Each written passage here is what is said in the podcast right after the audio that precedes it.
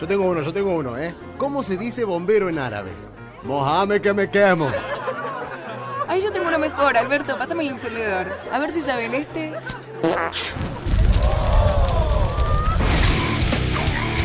Radio Borda, siempre al límite.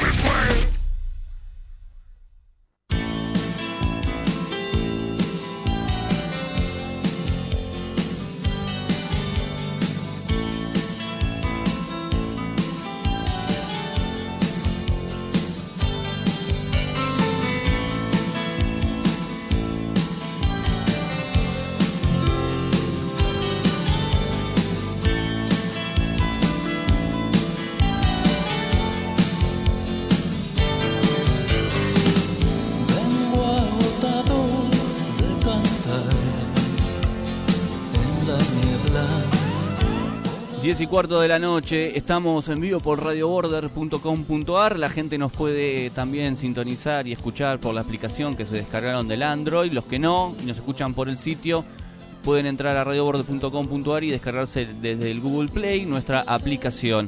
Hoy estamos eh, tranquilos, estamos en casa disfrutando de buena música, de amigos y qué tenemos para ver. Y eso nos va a contar el gurú del cine, Sergio Becerra, que lo tenemos en línea. Sergio, ¿cómo estás?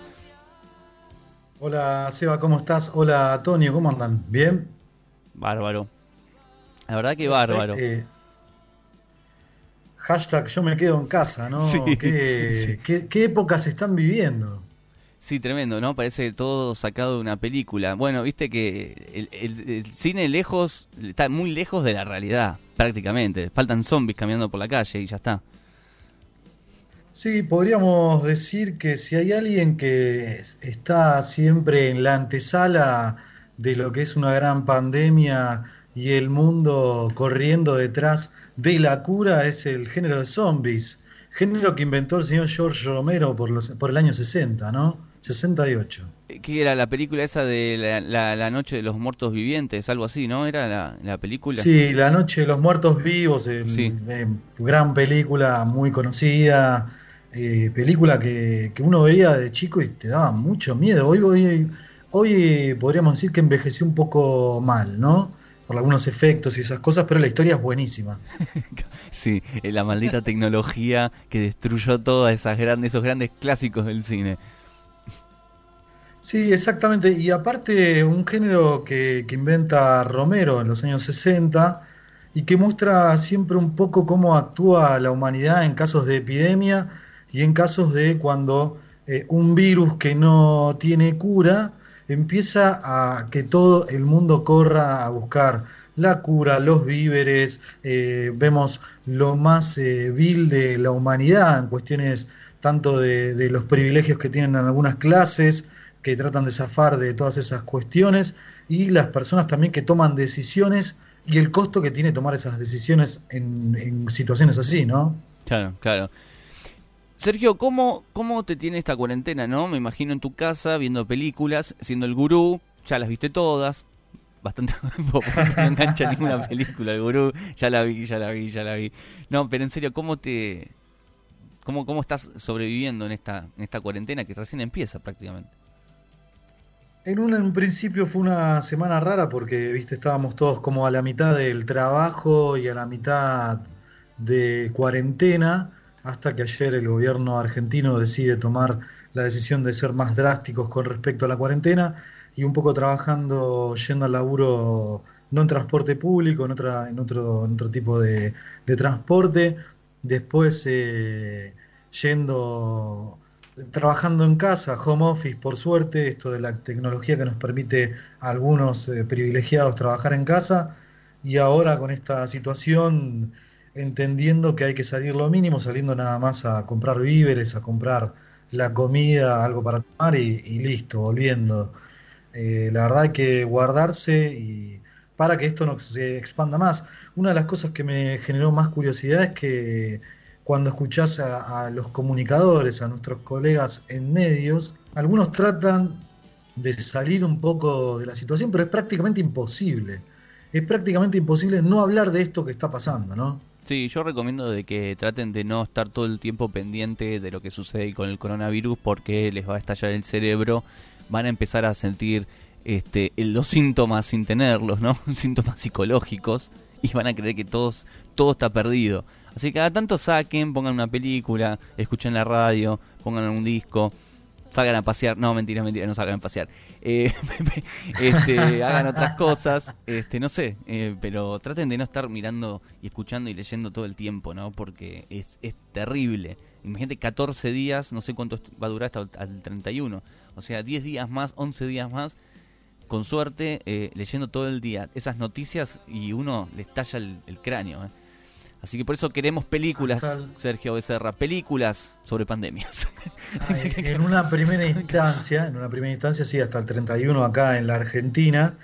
Y también entender que esto es como un primer comienzo de medidas más drásticas y seguramente después bajará hacia una situación un poco más eh, desinflada, ¿no? También teniendo los cuidados, los lógicos y los obvios, pero ahora cuidándonos y viendo películas y viendo además, eh, podemos decir, salí un poco de la tele, salí un poco de la información y mirá películas para tratar de ver hacia dónde se puede ir todo cuando se va a la mierda, básicamente. Cuando todo se va al carajo, bueno, tenemos estas películas que nos dan el ejemplo de lo que no hay que hacer. Mientras escuchamos imágenes paganas, Sergio Becerra con nosotros. Vamos. esto, Toño, estás ahí, Toño, querido, que te extrañamos. No te me sí, estoy, en espera. Estoy mi cabeza sigue trabajando, eh, preguntándose cuáles son las películas que conoces de pandemias. y sigo sin poder encontrar alguna. Bueno, si tenemos que hablar específicamente del género de zombies, películas de pandemias, bueno, toda la saga de George Romero, con lo que fue eh, su primera película, eh, El Amanecer de los Muertos Vivos, en el año 68, podríamos decir que es la que crea este género y empezamos a hablar ya de género pandemia dentro del mundo zombies.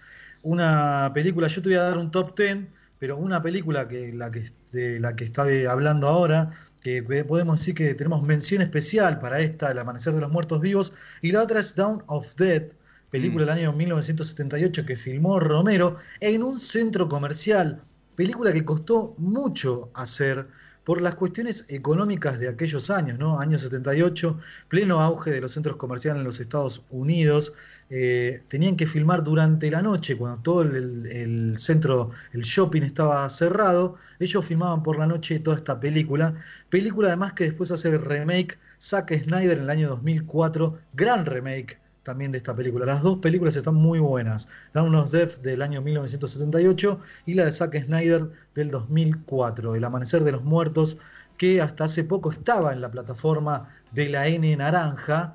No sé todavía si sigue estando, es una gran película para ver. ¿eh? Sí, de, Netflix, vamos a decirlo, ¿no? De Netflix, la N naranja, me mata. Sí, exactamente.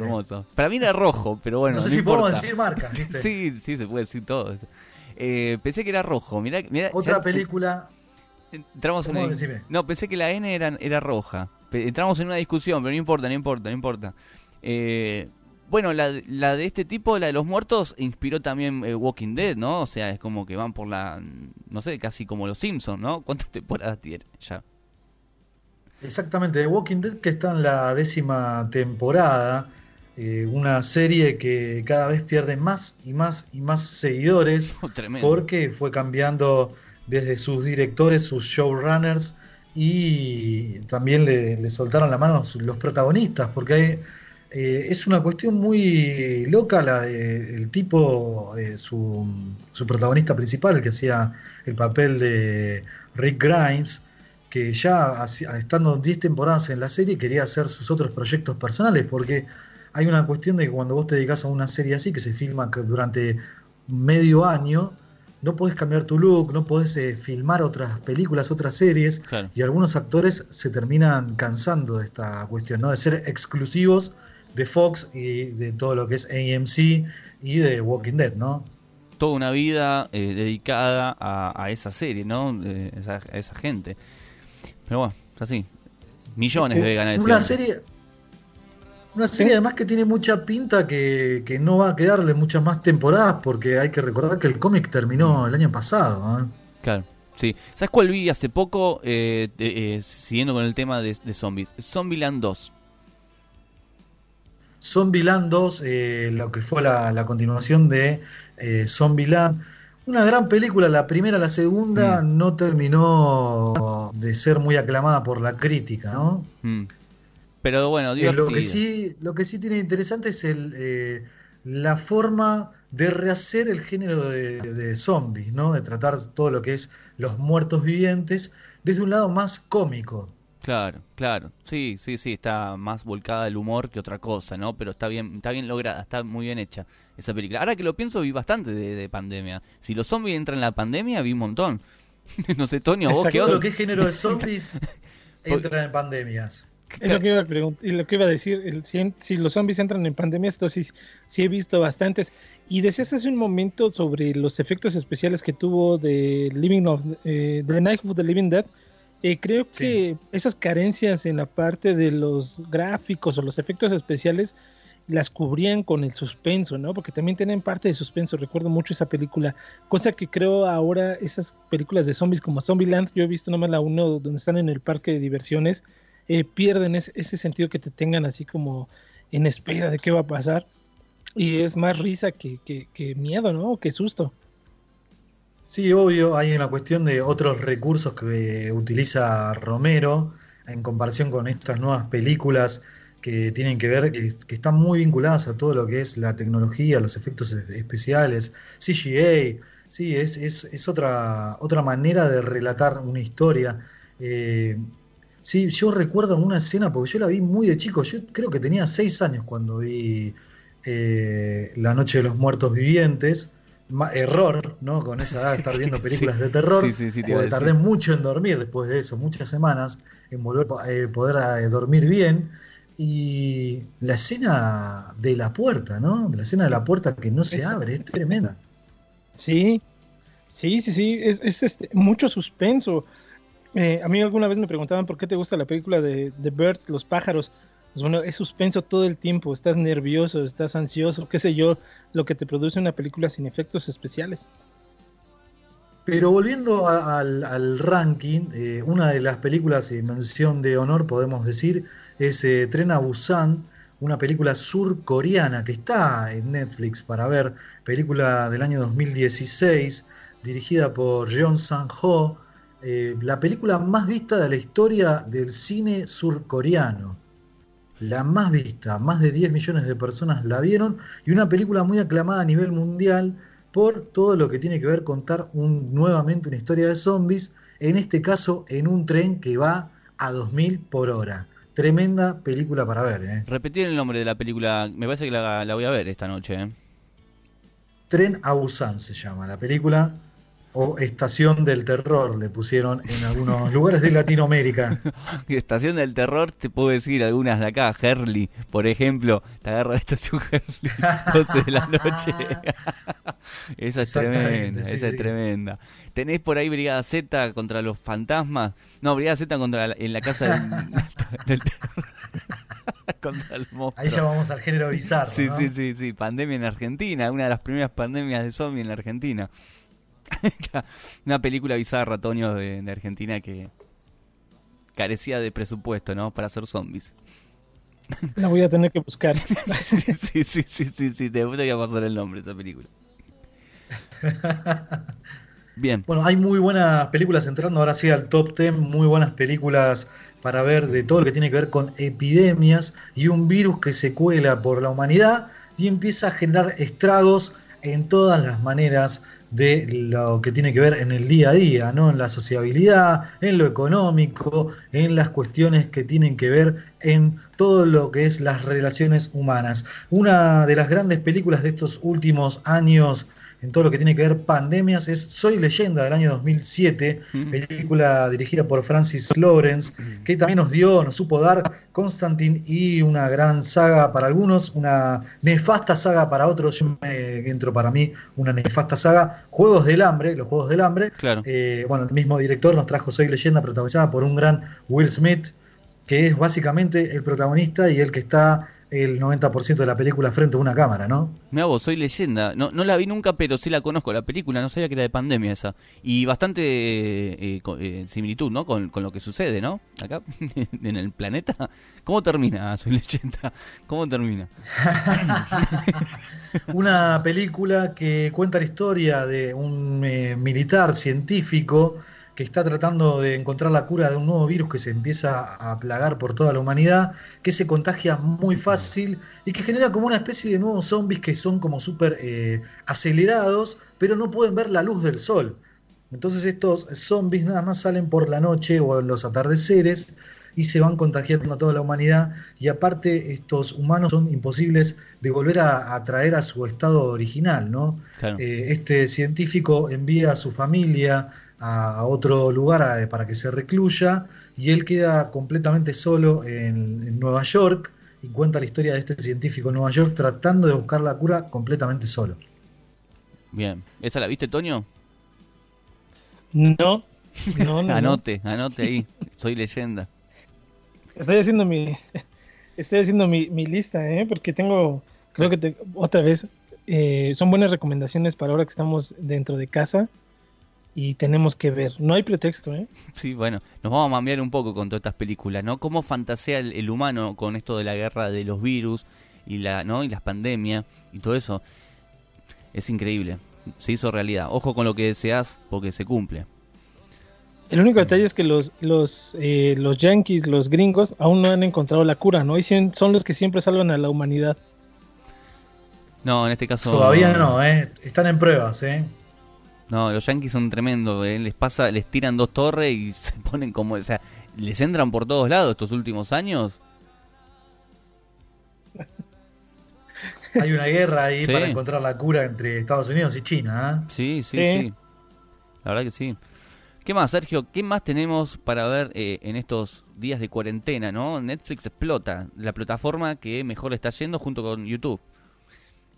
Exactamente, la plataforma que le está yendo muy bien y película que salió de la plataforma Bird Box, película del año 2018, con una Sandra Bullock de protagonista, dirigida por una mujer, Susan Beer, eh, que la conocemos más por el ámbito de, de, lo que tiene que ver con los guiones, es una una artista que se dedicó más a hacer guiones para películas y series de televisión y dirigió pocas películas y en este caso dirigió Bird Box. Eh, hay una epidemia de unos seres que desconocemos de dónde vienen, que se empiezan a colar por toda la humanidad, pero este contagio es a través de la vista. Si uno ve a estos seres se va a contagiar este virus y lo que empieza a generar este virus es suicidios en masa. Ah, bueno. me mata, me mata la, trama. Tremendo. Eh, claro, esa estuvo nominada en el Oscar, esa película. No.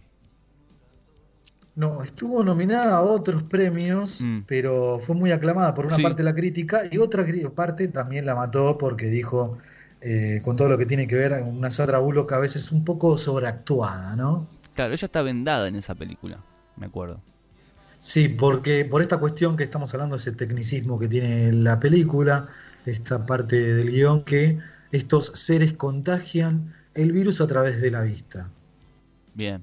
Ojo señora, eh, póngase alguna cosa porque este no sabemos.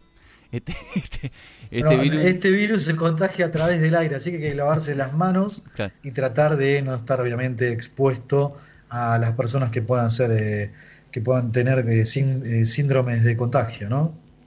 El coronavirus. El coronavirus. Claro, después de ver estas películas, el coronavirus es una paparruchada, la verdad. O sea, creo que te levanta un poco la autoestima. Esta película. Aparte son todas de zombies, ¿no? Como que la mayoría son zombies.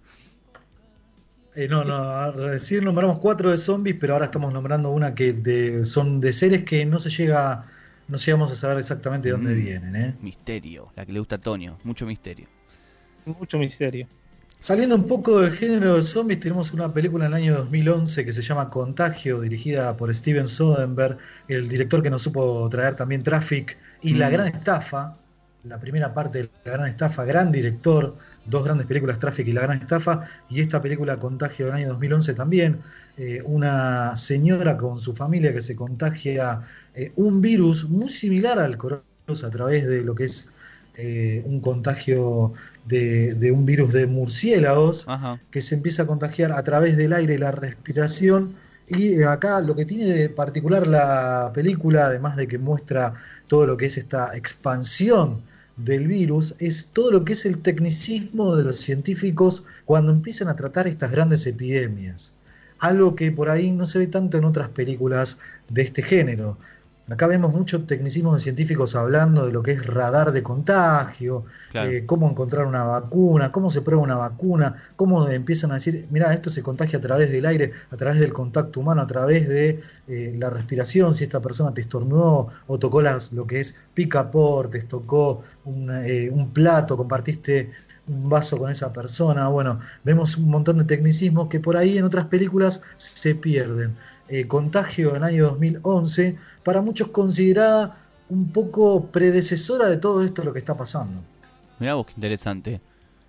Eh, ¿Esa está en Netflix, eh, Sergio? Esta película está para ver en otras plataformas, ah, por ahí, ¿eh? Amazon Prime o algo de eso.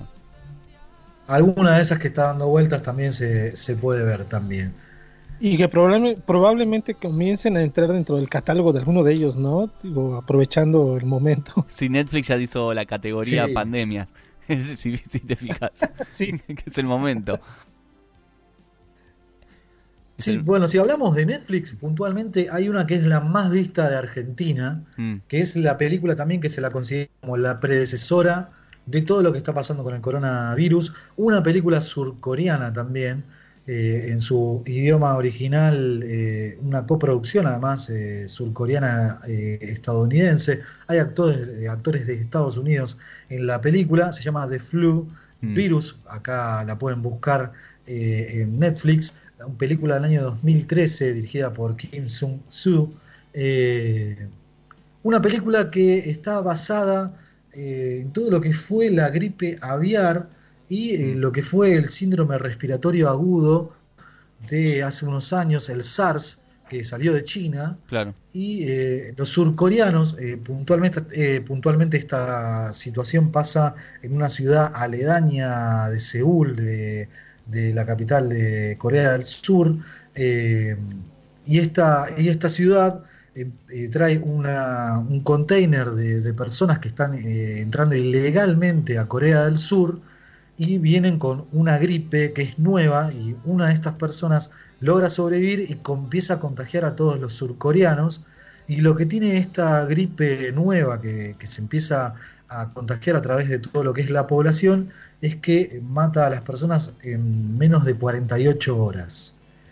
Ah, y se contagia a través de lo que es la respiración, a través de estornudos, se genera mm. todo lo que es una gripe muy fuerte y muestra un poco todo lo que está pasando y por eso se la considera como predecesora al coronavirus, ¿no? Claro, sí, sí, sí, e, e, es cierto lo que decís.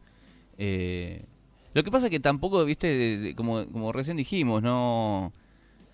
Son algunas temáticas de esta de los virus es como bastante, digamos, eh, eh, no sé cómo decirlo, pero sencillo de, visualizar, ¿no? O sea, y también fácil de, de, crear, digo. Lo de los zombies es más fantasioso eso es más difícil que haya zombies en la calle. Pero esto del tema de los virus y, y, y, cómo el contagio, etcétera, creo que era mucho más este, fácil de que suceda eh, en, la vida real que como en el cine, ¿no? Sí, el género de zombies obviamente es un género fantástico, ciencia ficción. Es más, es más, más difícil que suceda una situación así. Eh, pero muestra un poco lo que es el accionar humano en situaciones caóticas y, de, que, lo que es el fin del mundo conocido. Acá lo que vemos es un poco más eh, situaciones que podríamos considerarlas como más eh, reales o más próximas, pero llevadas también a un extremo para que ver lo que es el drama de la humanidad cuando empiezan a sucederse estas enfermedades que se empiezan a colar por todo el mundo. Lo que tiene, por ejemplo, esta película Virus y Contagio, que la nombrábamos antes, es eh, ver a las grandes ciudades, eh, viéndolas de toda la gente corriendo hacia los supermercados, eh, saliendo de los aeropuertos, el ejército y el gobierno actuando sobre estas situaciones que son caóticas. Es increíble esto. Sí, me, me recuerdo el presidente, eh, creo que anoche, diciendo eh, nuestro eh, enemigo es invisible, ¿no? Me imaginaba, o sea, como una película de, de Marvel, ¿no? una cosa de, de loco, ¿no? Y, y, es real todo lo que está sucediendo. La gente corriendo a los supermercados, algunas personas entrando en pánico, ¿no? Y siempre está los que descreen, ¿no? No, esto no pasa nada y salen a la calle igual, después terminan contagiando. O mismo lo, lo que pasó con, con, el barco este, ¿cómo se llama? Con el buquebús de, de Uruguay, ¿no?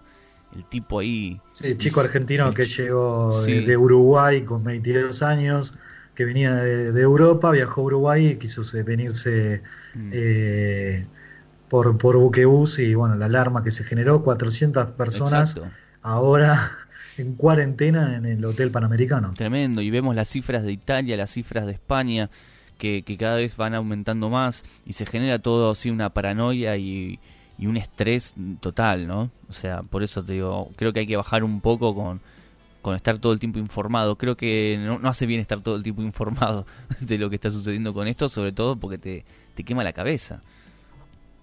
Sí, la sobreinformación está generando también un montón de controversias con respecto también a qué, a qué es útil eh, darle como servicio a la población y que se vuelve inútil, ¿no? Cosas, teorías muy locas que se estaban corriendo en un momento de, de, con respecto a incluso de que si tomabas caldo caliente o bebidas calientes eh, te curabas de, del coronavirus, cosas ridículas que habían salido en un principio y hasta cosas que, que generan más pánico como esto de eh, no se sabía cómo iban a, actuar los locales de comida, los supermercados, entonces un montón de gente salió corriendo a, a, estoquearse de ciertos productos que finalmente el gobierno puso, por lo menos el gobierno acá de Argentina, y lo que se vio en alrededor del mundo, pusieron de prioridad que no falte comida y que esté abastecido todos los lugares y los expendios para que toda la, la, la gente pueda acceder a eso, ¿no? Sí. ¿Qué producto, eh, Sergio Becerra, eh, no te gustaría que se te termine en tu casa? A mí el chocolate y ya se me está terminando. Uh. Qué loco lo que decís del chocolate, porque viste los más eh, agoreros del fin de, del mundo, viste, hablan de que el chocolate en cualquier momento se va a terminar. ¿Viste? Dicen eso, dicen eso. Eh, bueno, ya se me está y tiene, un, tiene un principio, un principio científico de por qué dicen que el chocolate no va a existir más. ¿En serio? ¿Cuál es? porque con el, calient el calentamiento global, eh, todo lo que es la, las plantaciones de, de, ah, claro. de, lo que es eh, el, cacao. el, cacao. para generar chocolate, van a, a, morirse. Claro. Qué lástima, ¿no? Algo tan rico. Eh, no, hay lugar en el mundo donde se pueda plantar, eh, si sigue calentándose el planeta, no va a haber lugar en el mundo donde va a poder plantarse cacao. Con lo cual el chocolate va a pasar a ser un bien de lujo o vamos a comer algo muy similar al cacao, ¿viste? Eh, tocado artificialmente que va a parecerse al chocolate. Claro, como la crema en aerosol. Bien. este, no ni, el pan, ni, el coronavirus me hizo sentir tan mal como esta noticia. Por eso tenemos todos que ser conscientes de reciclar, de cuidar todo lo que tiene que ver el agua, eh, estar muy pendientes de, de eh, protestar contra aquellas empresas que contaminan al planeta. Hay que ser muy conscientes de que este es el único planeta, por lo menos hasta ahora, que habitamos y que no tenemos que calentarlo más de la cuenta. El mensaje de Sergio Becerra, el gurú, el gurú del planeta, que eh, to, to, to, Tonio, Sergio, ¿qué, ¿qué, es eso que están eh, cuidando mucho, no? Porque les queda poco. Eh, yo me volví loco, quería, quería conseguir, eh, sí o sí, eh, para todo lo que iba a hacer esta cuarentena, maíz pisingallo para poder hacerme pochoclos. Esa es tu preocupación. Está, está, muy bien, me gusta. Muy original. Vos, Toño, los, los tacos, las tortillas, ¿qué? qué? Mm, mm, no, yo, yo de verdad que me sigue pareciendo algo extraño que la gente se esté llevando todo el papel higiénico. Y ahora que lo recuerdo, tengo cuatro, cuatro rollos nada más y no he ido a comprar lo demás. Entonces, yo creo que es lo que más me tiene preocupado uno hoy en por, día. Uno por persona tienen ahí en tu casa. Sí, pareciera. Hay que racionar esa parte porque sí, me tocó verlo. eh, Yo creí que era broma, pero no, este, más allá de memes, ayer que fui al supermercado sí empecé a ver gente que llevaba los paquetes grandes. Entonces, este, no sé, sigo con esta intriga. ¿Qué- ¿De qué nos sirve el papel higiénico eh, en esta época de coronavirus? No lo sé. No, no lo sé, pero vaya buscando una resma de, de hojas de impresora, algo de eso. Ya va- vaya buscando un plan B, de, de- de Tonio, porque se le acaba Sí, pronto. hojas recicladas, vamos a tener que, que ver qué- qué- qué- de qué otra forma podemos Sí. ocupar, bueno, el pañuelo, ¿no? Este, que antes se usaba el, este, las telas. Bueno, bueno, ya veremos, pero eso es lo que yo creo que es ese momento, porque la Coca-Cola no creo que se termine, que esa es mi único vicio que tengo, este, pero me preocuparía mucho esa, esa parte. Estamos eh, hablando con Sergio Becerra, el gurú del cine, que hoy nos recomienda, después de su gran visión sobre los premios Oscar, hoy lo tenemos recomendando pandemias, ¿no? Películas de pandemia. ¿Cuántas ya, ya, mencionó, Sergio? Un montón. A ver, hagamos el, el conteo, a ver, de las que ya, ya mencionaste. Nombramos eh, Soy Leyenda, Contagio, hablamos del top 10, ¿no? Después teníamos la mención de honor, Soy Leyenda, Contagio, Bird Box y eh, Virus. Nos quedan cinco películas para, perdón, seis películas para nombrar. Mm. Volviendo al género de zombies, hablamos de Guerra Mundial Z, Uh. película del señor Mark Forster, que nos ha, traído- nos ha sabido traer Descubriendo el País de Nunca Jamás y Más extraño que la ficción. Un director que se ra- caracteriza más por hacer películas dramáticas o de tono comedia y acá nos trae una película de ciencia ficción producida por el señor Brad Pitt y que la protagoniza además. Claro. Un Brad Pitt que en los últimos años está en toda la movida que lo que tiene que ver con cambiar la conciencia de la sociedad a nivel global y mundial y que tengan en cuenta todo lo que está pasando. Un Brad Pitt que también eh, supo ser eh, eh, productor de eh, 12 años de esclavitud, productor también de lo que fue el The Big Short, La Gran Apuesta, película que trató sobre la temática de lo que fue la burbuja financiera de inmobiliarias en la crisis de Estados Unidos del año 2009. Brad Pitt que está tomando conciencia con respecto a todo lo que está pasando y hace estas películas para tratar de concientizar a la sociedad con respecto a, la economía del planeta, a las epidemias. Mundial Z está basada en un cómic y tiene que ver con eh, un ex eh, militar que escapa eh, esparciendo este virus zombie nuevo, unos zombies que están completamente acelerados, sacados, sacados Sí, ahí, eh, encima, esta eh, se nos entrecorta, Sergio, ¿no? se nos está entrecortando la, la comunicación, pero sí, lo que decís es cierto, hay, un- hay una escena donde está como un Brad Pitt tratando de escapar de, no sé, de millones y millones de zombies, rápidos, salvajes, y se nos fue. es Sergio. impresionante, hay una gran escena de muro, vemos a estos zombies escalando a través del muro y es impresionante ese Sí, la verdad que sí. Sergio, se nos está entrecortando un poco la, comunicación. Vamos a una cosa, vamos a escuchar una canción y cuando volvemos, eh, nos volvemos a, a comunicar con Sergio Becerra, que ya nos va a estar recomendando eh, más, más películas. ¿eh? Vamos a escuchar una de las canciones que había separado Sergio, en este caso es Gustavo Cerati, haciendo la canción Especie, esto es de Siempre Soy, y seguimos con mucho más de Fact de DJ hasta las 12 de la noche acá por radioborder.com.ar. Continuamos en Fact de DJ hasta las 12 de la noche en vivo por Radio Border. Hashtag yo me quedo en casa y así lo estamos disfrutando con nuestros amigos Tonio Vázquez desde México y Sergio Becerra, el gurú, que está del otro lado recomendando películas, 10 películas sobre pandemia. Bueno, recién llegó un mensaje diciendo que la de Beer Box es una película malísima. Bueno, gustos son gustos, che.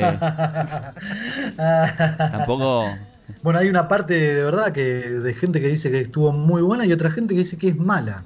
Y Sandra Bullock despierta, despierta esas fantasías, ¿no? En la gente, ¿no? Eh, opiniones encontradas. Sí, tiene eso. eh, hay, hay veces que una, uno la ve en, en ciertas películas y, y es muy aclamada, y en otras eh, películas es como que ella genera un odio acérrimo a lo que hace. A mí, por ejemplo, todo lo que es Sandra Bullock con Kenny Reeves me parece que es siempre bueno. y sí, ¿no? La de máxima velocidad es una buena, es una buena opción esa. No, gran peli, gran peli, gran peli. Y después se hicieron también La Casa del Lago, película dirigida por el argentino Agresti. Eh, esa es una película más romántica. Y, una Sandra Bullock que confesó eh, que, este, que, estuvo en alguna época enamorada de Kenny Reeves, un Kenny Reeves que también lo admitió y nunca pasó nada entre ellos. Ah, mira vos, ¿eh? esa química no era solamente eh, profesional, había una química más allá. Me gusta esa, esa pareja estaba bien, ¿eh?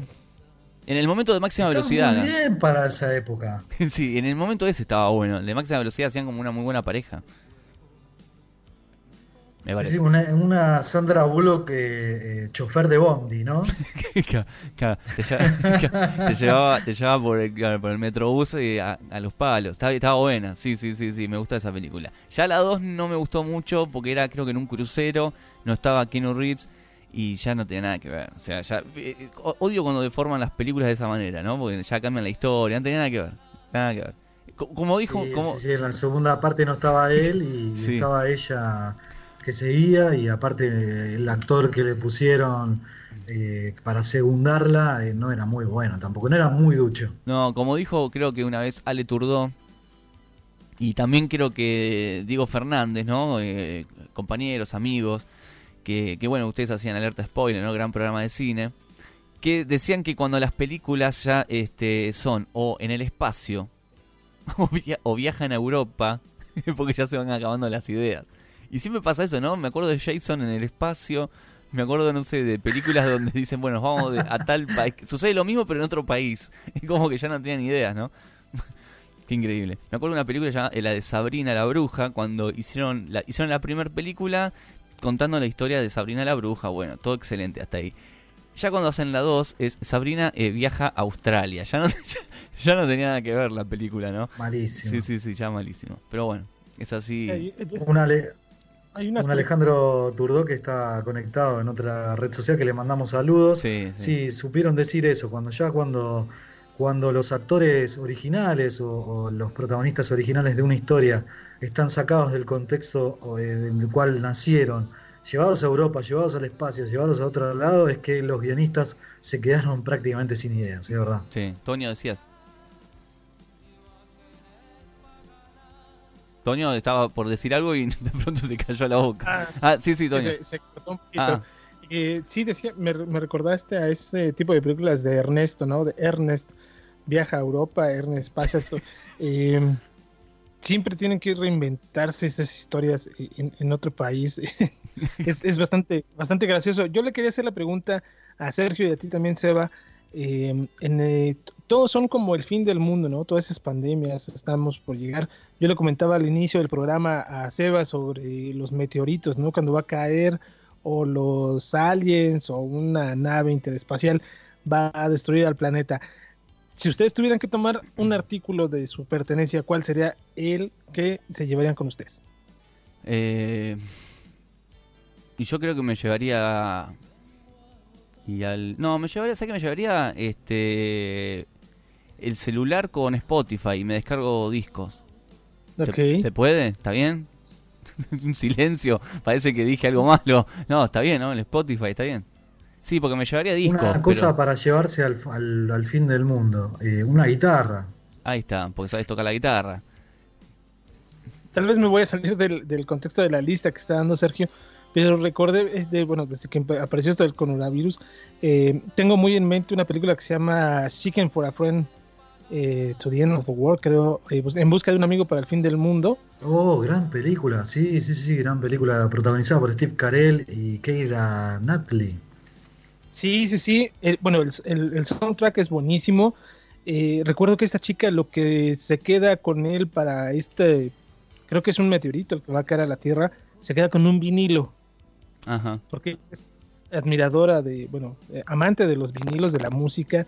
Eh, todas las travesías que pasan, eh, la gente cómo está este, abandonando sus casas, gente que está guardada bajo su, tiene sus cuarteles con, reservas de comida, de armas, Porque en Estados Unidos estaba platicando también que la venta de armas se elevó muchísimo ahora con esto de los, de los víveres. Me parece una película que a lo mejor no habla de un contagio o un virus como tal, pero es eh, ahora tiene un tinte un poco más realista de lo que yo creí en el momento que la vi. Me parece una muy buena película para aquellos que no la han visto.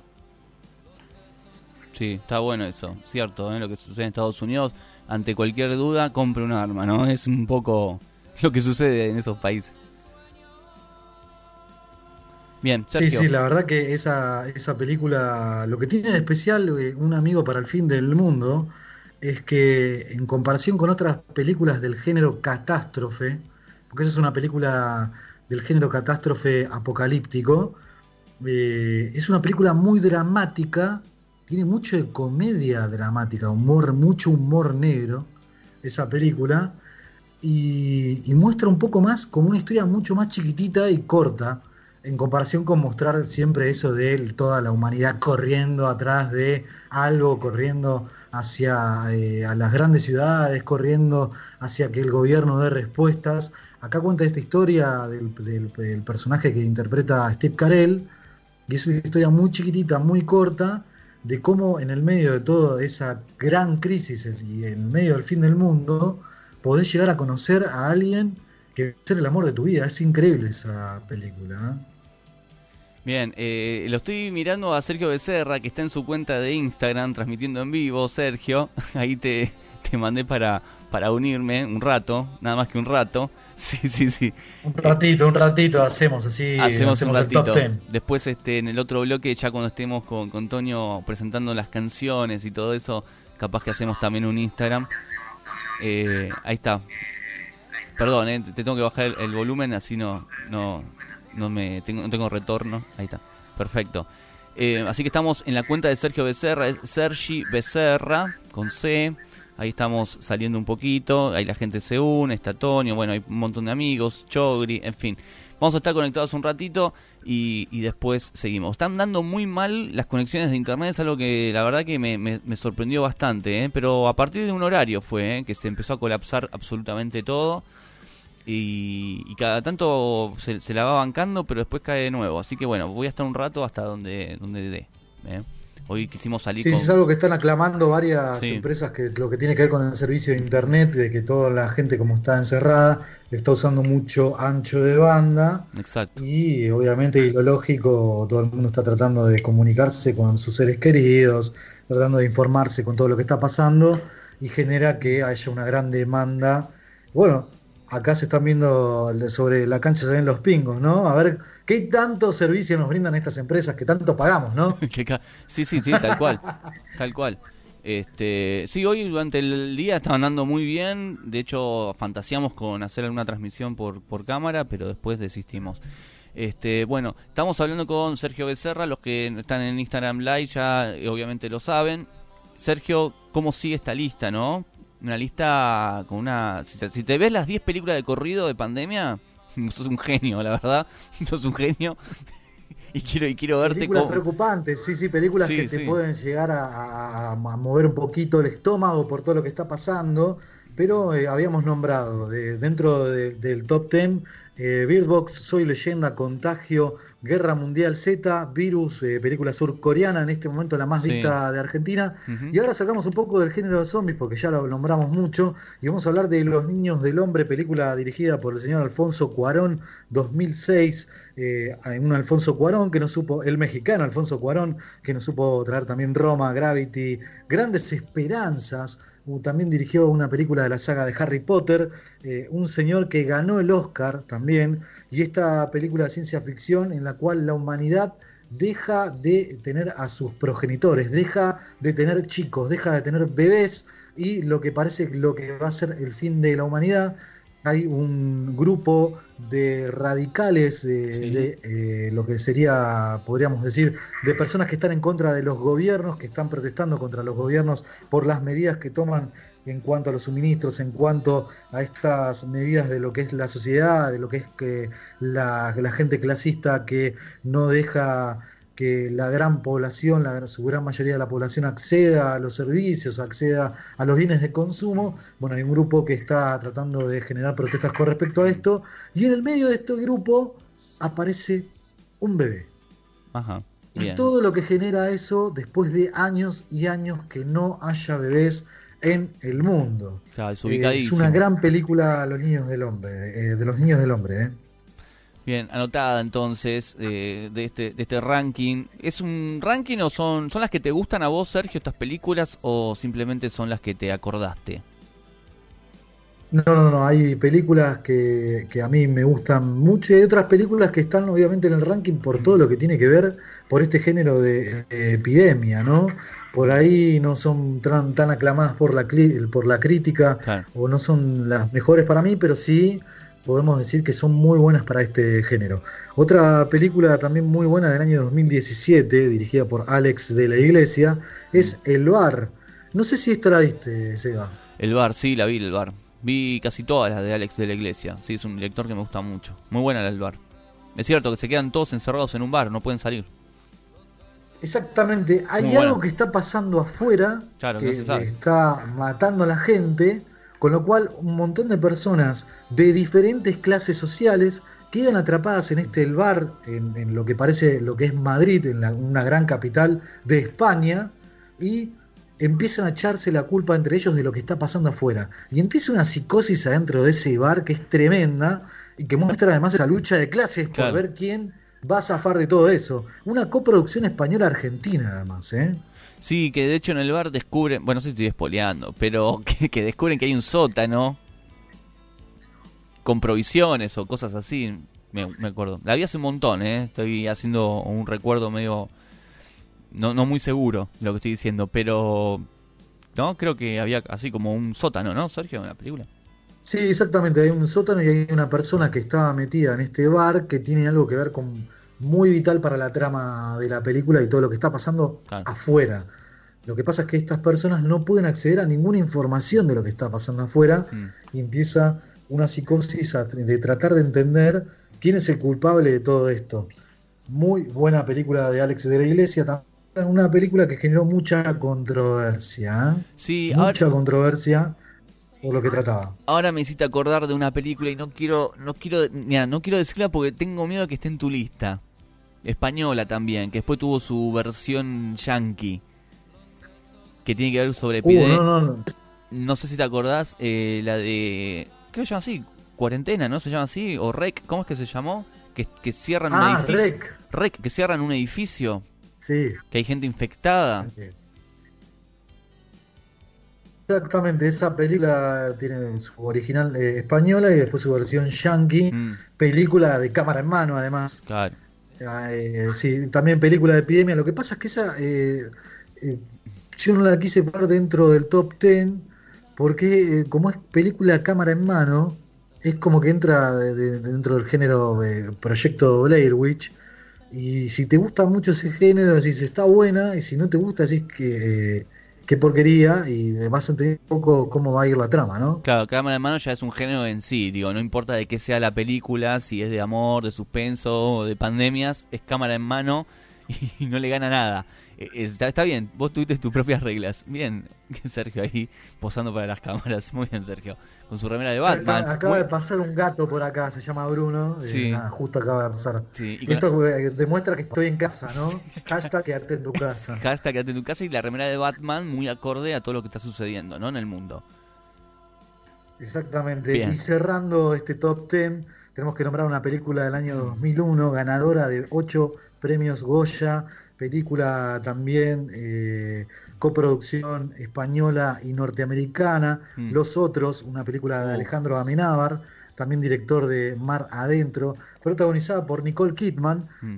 En este caso, una dueña de una casa que tiene dos hijos que eh, son fotosensibles y lo que supuestamente estos chicos si ven la luz del sol van a morir. Con lo cual esta, esta madre es muy reticente a todo lo que pasa afuera y contrata a un personal de limpieza y la regla de la casa es que todo tiene que estar cerrado, tiene que estar cerradas las cortinas de la casa y tienen que estar cerradas las puertas siempre. Hay 50 puertas adentro de la casa y 15 juegos de llaves. Es Ah. una película de suspenso porque eh, los chicos de esta casa empiezan a ver cosas que pasan adentro de, esta, de este lugar. De las películas que le gusta a Tonio son estas, las de suspenso, Tonio. Estas para vos, querido. Sí, no puedes estar en más suspenso que, que con películas que, que te tienen... eh, el sillón se vuelve una, una extremidad más de tu cuerpo. no te puedes mover, no quieres parpadear, qué sé yo.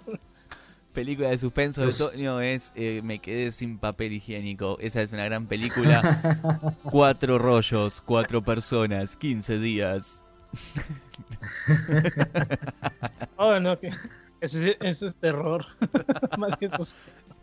No me quiero imaginar el final de esa película. Todos contagiados. Bueno, est- estábamos hablando con Sergio Becerra, el gurú del cine, que este, ¿cuánto tiempo estás, gurú? Esto ya es una pregunta personal, mirando películas, porque hay que saber, ¿eh? porque no es lo mismo mirar una película que escuchar discos, ¿no? Creo que el disco, por más que el disco dure 40 minutos, se escucha fácil, pero una película tenés que sentarte, dedicarte. Yo tengo un- ahí como 5 o 6 películas para ver y todavía no encuentro el momento para verlas. ¿Cómo hace ese? Es increíble, sí. Lo de, la- lo de las películas, es decir, lo que vos decís de la música, uno a veces puede estar haciendo otra cosa y estar escuchando eh, el disco. A mí me pasó, por ejemplo, estar escuchando el último disco de Spinetta y mientras estaba tratando de hacer otras cosas, de trabajo o leyendo algo. eh, y sí, uno cuando tiene que ver una película tiene que estar concentrado en eso. Ni hablar si es una película extranjera y la querés ver en idioma original, tenés que leer también, entonces tenés que estar súper concentrado. Sí. Eh, sí, uno trata de meter una o eh, cada dos días una película, ¿no? Yo ya me entregué para los subtítulos, ahora estoy onda eh, dobladas. Sé que estoy diciendo, sí, sí, sí, sé, sé que sí, me entregué a las películas dobladas. Sí, sí, más fácil, como agua, pasan como agua, es más fácil, chicos, más sencillo. Yo ya me olvidé de las voces originales de sus actores, pero sí, sí. Depende, depende el, doblaje. No sé si Sergio sepa por qué las películas vuelven a, a doblarse. Digo, estamos muy acostumbrados tal vez como en esa película de, de Night of the Living Dead en tener el, doblaje de aquellos años. Ya, y ahora encuentras dos o tres versiones diferentes. ¿Y sabes qué pasa? ¿Pierde algún tipo de derecho el doblaje? Sí, eh, también es- además de perder derechos el doblaje, hay una cuestión de, que ciertos doblajes estaban muy mal hechos con respecto a, a los tecnicismos que se usaban en, en- en las palabras. Entonces dicen, bueno, vamos a doblar esta película para eh, recuperar, por ejemplo, a los, los nombres originales de los protagonistas. Eh, decir, bueno, eh, le habían puesto, viste, Carlos Pérez y se llamaba Kelvin Klein, ¿viste? Decís, ¿por qué le pusieron Carlos Pérez? Entonces, bueno, decían, bueno, vamos a doblar esto de vuelta, y ni que hablar de que a veces algunos doblajes se hicieron en algunos estudios que no son muy buenos también. Sí, me pasa mucho con, no sé, saliéndome del tema con Rocky, hay dos o tres versiones eh, y algunas más que han sido vueltas a doblar y que pierden tal vez esa magia, ¿no? Yo no me imagino, no sé, un volver al futuro con una voz diferente a la del Doc Brown y Marty McFly, este, no sé.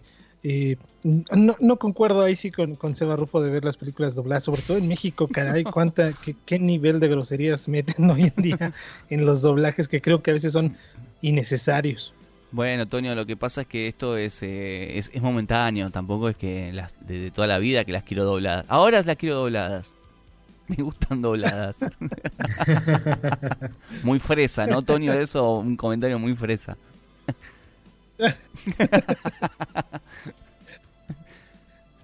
¿Eh?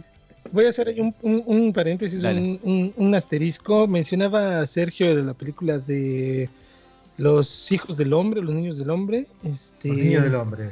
Los niños del hombre. Hay un tema de Lennon ahí que es muy raro que entre un tema de Lennon desconocido, bueno, no desconocido, muy eh, oculto, que viene en el disco Mind Games, el tema de Bring Home the Lucy, Freda People, eh, en una muy buena escena donde están en ese como eh, lugar como el bosque, donde vive uno de los personajes que también está inspirado en, en un tanto en la personalidad de, de Lennon, una muy buena escena y me, me- me agradó mucho esa película cuando la vi en el cine, muy muy buena.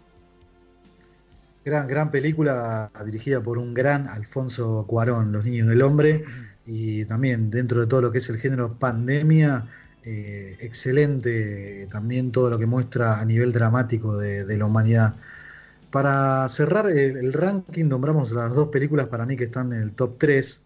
Eh, una es Exterminio, película del señor Danny Boyle, eh, también que supo dirigir Transporting, 127 horas, Yesterday y Quiere, quiere ser millonario.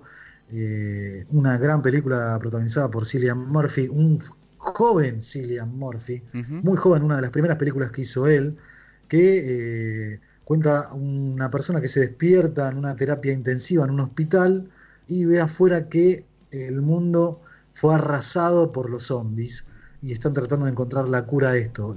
su nombre original es 28 días después, se llama la película en realidad, tiene que ver con este virus que se propagó en 28 días, cómo la humanidad tiene que tratar de encontrar la cura. Lo particular es que muestran a este tipo que sale del hospital y cómo se va cruzando a diferentes personajes hasta que llega a un lugar donde están guardados eh, militares con población, eh, con gente, ciudadanos comunes, y lo que pasa en esa casa es tremendo. Bien, bien, Sergio. Bueno, esas son todas las películas que eh, Sergio. No, queda, la una última y para mí la mejor, ¿eh? A ver. La última y la mejor, y cerramos este top 10 de películas de pandemia, es 12 monos, la película protagonizada por, eh, protagonizada por eh, Bruce, Willis, Willis, Brad Pitt, un finado Christopher Plummer, dirigida por Terry Gilliam, el mismo señor de Pánico y Locura en Las Vegas, el imaginario doctor Parnassus película de viajes en el tiempo y un Bruce Willis muy eh, amedrentado, un Bruce Willis que tiene muchos problemas mentales, viaja del futuro al pasado tratando de encontrar la cura a un virus que se expandió en la humanidad y mató a mucha gente y que supuestamente viene de los primates, este virus. Y todo lo que le está pasando a esta persona que viaja en diferentes procesos diferentes años buscando la cura y para salvar a la humanidad. Es muy buena de ciencia ficción, dramática, increíble película 12 monos del año 1995. Bien, clasicazo ya a esta altura del partido. ¿eh? Yo me acuerdo cuando salió esa película, estaba en secundario y todos recomendando 12 monos, ¿no? De, de Bruce Willis.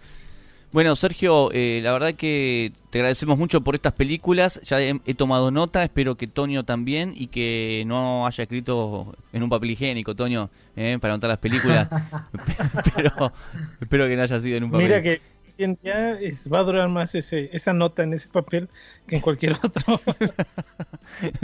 Exacto. Eh, Sergio, muchas gracias. Les dejamos. Les dejamos así rápido, rápido. Niños del Hombre, Beardbox, Soy Leyenda, Contagio, Guerra Mundial Z, El Bar, Los Otros, 12 Monos, Exterminio y Virus. Muchas gracias a ustedes. Tienen todas estas películas para ver sobre pandemias y entretenerse un poco. Quédate en casa. Gracias. Bien, Sergio Becerra entonces eh, recién pasaba con nosotros recomendando 10 películas que las puedes encontrar en algunas plataformas, en internet, en el videoclub de tu cuadra. Y próximamente vas a poder escuchar estas recomendaciones en Spotify. Seguramente mañana ya esté colgado en las plataformas iTunes y Spotify. Seguimos con mucho más Fact de DJ hasta las 12 de la noche.